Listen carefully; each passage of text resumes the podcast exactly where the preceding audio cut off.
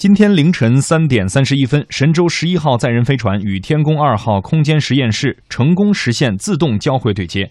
这是天宫二号自九月十五号发射入轨以来与神舟飞船开展的首次交会对接。在早上六点三十二分，航天员景海鹏、陈冬先后进入天宫二号空间实验室，开始为期三十天的太空生活。我们来听央广记者任梦妍、张成霞发来的报道。飞船转三十米，保持。神舟十一号报告，仪表显示进入三十米起步点，完毕。凌晨三点，北京飞控中心指挥大厅灯火通明，所有的工作人员都在严阵以待，等待着一个关键时刻的到来。指令一个个传出，大屏幕上的参数数据不断的变化，神舟飞船距离它的目标天宫二号越来越近。三点零七分，交会灯打开；三点二十四分，对接环接触。三点三十一分，对接机构锁紧完成，指挥大厅掌声响起，交会对接圆满成功。对接环接触，长城报告，对接机构捕获。神舟十二号报告，仪表显示对接环捕获完毕。从相距上万公里到成功牵手，为了这一刻，天宫二号已经等待了一个多月。要保证他们严丝合缝的对接，其难度不亚于在太空中穿针引线。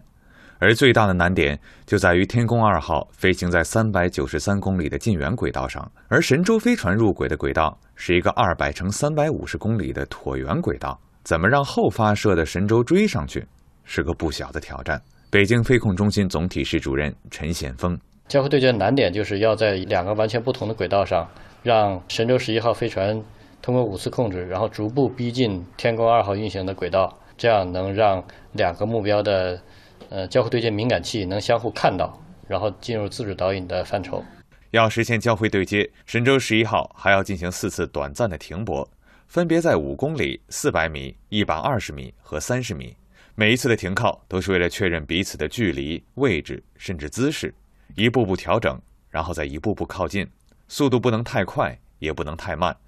对接的力量不能太轻，也不能太重。北京飞控中心轨道研究室研究员刘成军。这个从速度上我们都是有指标要求的，对接的速度小了也不行，小了的话我这个撞上去之后两个接触回头包括锁紧的话，之前的这个动作有可能受影响，大了也不行，大了影响安全。它这个对接机构是带缓冲的，之间是有一个它能吸收这部分能量，轻了也不行，太轻了的话就是说你撞不进去，太重了你有可能出现破坏了。虽然神舟十一号和天宫二号的牵手是自动完成的，但这并不意味着航天员在这个过程中可以高枕无忧。因为在自动交会对接的过程中，一旦出现问题，就需要航天员迅速出手，改为手控交会对接模式。也就是说，从自动驾驶变成了手控驾驶。刘成军，航天员那那块儿，一个是监视这个状态，就是一个是时刻准备着哎手控自己开过去；还有一个的话，就是如果出什么其他的异常的话，它一个撤离的过程，它还可以手控来操作这飞船紧急的撤出去。实际上，它还不是纯手控，这个有点像自动挡的车吧？当然，这是为了以防万一。在今天这场太空牵手之中，从追逐到合体，一切如行云流水，有条不紊。六点二十四分，航天员景海鹏打开了实验室的前舱门，随后两名航天员飘进了天宫二号，在天空实验室向全国人民问好。北京，我是神舟十一号，神舟十一号在空间实验室向全国人民问好。敬礼。嗯，这两天我们中国之声呃微信有一条帖子，呃，大家在热转，嗯，就是两位航天员上天以后的一些私房话，嗯，私房话里有一个关键词，呃，估计在中国之声发的时候也是经过了一番论证吧，徐冰老师，因为徐冰老师是负责这个新媒体部分，嗯，徐冰老师为我们解密一下，嗯，两位宇航员这个到底解密一下私房话 背后的秘密，这私房话里面到底哪个成为了大家热转的热词儿？什么词儿？对这个这两天确实很多人都这个在朋友圈刷屏啊，就是关于这个标题就叫这个景海鹏，嗯，然后问说这个爽不爽？陈东说爽，然后揭秘这个宇航员的这个私房话啊。这个背景呢，就是是这个这个当然泄露点小秘密啊。其实这个我们说我们独家发现，嗯，不能说我们是这个只有你们知道。对，呃，这个不是只有我们这儿，而是说，这个生活当中不是缺少美，而是缺少一双发现美的眼睛。是徐徐斌老师把他自己比成了这徐丹啊，比成了那个就是这个罗丹啊。对，这个声音呢，实际上在直播的过程当中，就他这个是在直播的过程当中是压在这个背景音里边的，或者说压在这个直播的这种解说里边。嗯，但是因为我们广播记者，哎，确实是这个我们的两位广播记者。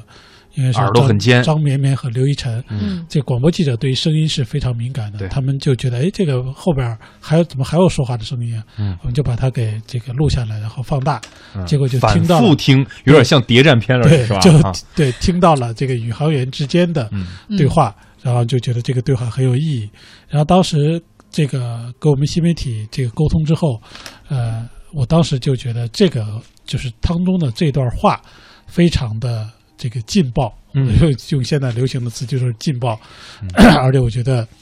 凝非常的有意义。当然，这个意义呢，嗯、其实我们在发这个微信的时候，大家如果看一下，其实已经说的很清楚了。嗯，呃，一个是就说我其实就是，当然这稿子基本上也就是我写的啊。嗯，这个前面就说这个，一个是很多人听了这段话之后，会觉得原来宇航员也是活生生的人。嗯，当然背后我们还括号废话。确实是废话，但是呢，确实也是大家的一个感受，因为以前大家一下就拉近了距离啊。对，看到的航天员，呃，准确说在问天阁里，嗯，对，他们在公众面前出现的时候，但首先航天员确实心理素质非常好啊，对，基本上都是不苟言笑，嗯、或者即使是态度比较和蔼，但是也都是。呃，一些城市化的问答，嗯、就说有没有信心？有，我们要代表全国人民，我们要出征，怎么怎么样？嗯、请全国人民放心，嗯、这是符合大家看到的这个公共形象。嗯、但是作为他们个人，他们有自己的个性，嗯有自己的，比如说他们私下里，他们一定不是那么说话的。嗯，啊，我觉得这是很正常的。他们私下里甚至会开玩笑，而且作为这个第一次上天的陈东，嗯，大家可以想象。他都是紧张的，他素质再好他也紧张。嗯、搁谁第一次上天他也会紧张。嗯、但是景海鹏是不一样，景海鹏是老司机嘛，对，嗯、所以你会发现其实是景海鹏在有意识的活跃气氛。对，就因为刚开始他问他的时候，那个陈东回答哈哈，他又强调我在问你爽不爽，然后陈东说爽，他其实是想缓解他放松，对，其实有一个交流，对，得到对方的回应。对，所以我们看到作为这两个人，你即使不用听声音，你都知道谁是。这个这句话是谁说的？嗯，因为一定是作为老司机，他在刻意的来调节气氛。嗯，所以我包括我们在最后这个写这个评论，也就是说，其实是我们相信我们和这个宇航员一样，虽然我们没有机会上太空啊，但我们看到火箭发射，听到它发射成功，我们都会有一个同样的感觉，就是爽。嗯，所以我是觉得，嗯，这一个词儿一个字儿，或者特别网络化的这么一个词儿。表达的实际上是全国人民共同的心理。当然了，这个我我发出来之后，也有一些 媒体说这个标题是不是太 low 了。然后后来，但是我是觉得我们想到的其实就是这么一种最简单的感情。如果你想歪了，你自己面壁去 这个。所以我是觉得发出来之后，其实包括人民日报、包括新华社、央视，其实都转了，或者都用了我们这个文章和这个内容。呃，所以我觉得。它更多的是一种解构，我们原来也没有想到我们会做一篇这样的东西，因为我们只要做这种天宫神州，一定是做的特别大、特别的这种呃庄严啊，或者说特别的大词儿，全都是用大词儿，从来没有人会想到我们用这么样一种形式来把宇航员做这么样一个诠释，来把航天事业做这么样一个解读。我相信景海鹏跟陈东。他们不知道在天上有没有看到这个报道，或者有有没有人跟他们说这件事儿？也许他们下来之后，他们也自己会会开心的一笑，嗯，或者想，哎呀，下回我我们在交流的时候一定要注意点儿。希望我们之后也能做一个跟进式的采访和报道啊，如果有这样他们自己的反应。对，虽然他们在遥远的太空哈，但这一个“爽”字一下拉近了跟我们的距离，特别的接地气儿。对，就是他们也是人，对，这些人也是人，特别像徐斌老师和九江老师彼此之间的这样的一个交流。没有，我觉得是这样的。我觉得首先那个景海鹏和陈东嘛，会连打无数个喷嚏啊，因为。因为徐斌老师导演的这这这出新媒体大戏，他真的没想到自己的私房话被咱们这个中国之声的微信公众号转载出来，这掀起了这么大的一个波澜。对我其实更想说的是一点，因为我其实跟踪了大约从啊、神舟六号吧，应该我还我没有参加过五号的报，从神舟六号、一直到后来的嫦娥，包括天宫，很多次的这个咱们航天事业的这个重大的一个发射节点，我都参与过，一起推也都参与过整个一个报道。嗯，我的一个最深的感触就是，呃这么多年来，呃，咱们的不光是这个航天员啊，他们在失重状态下越来越放松，咱们的科技工作者呢也越来越的放松，而这种放松更多的是源自于我们航天事业的一个科技进步，嗯。我们的自信信心。哎越来越强。对，我下午其实来之前，我跟刚才徐明老师说到我们这个两位声音的发现者啊，我们在现场报道的张绵绵啊，其中一个女记者，我跟她聊天，我就说，因为他们提前预采过陈东，说第一次采陈东的时候啊，是在没有进入到一级隔离之前啊，还可以大家面对面的聊天儿呃，问完第一个问题，本来是一个很很开放的问题，说啊，你看你第一次去上天啊，在那要到那三百多公里的这个太空里面，跟你以前当飞行员有什么不一样，心情怎么样？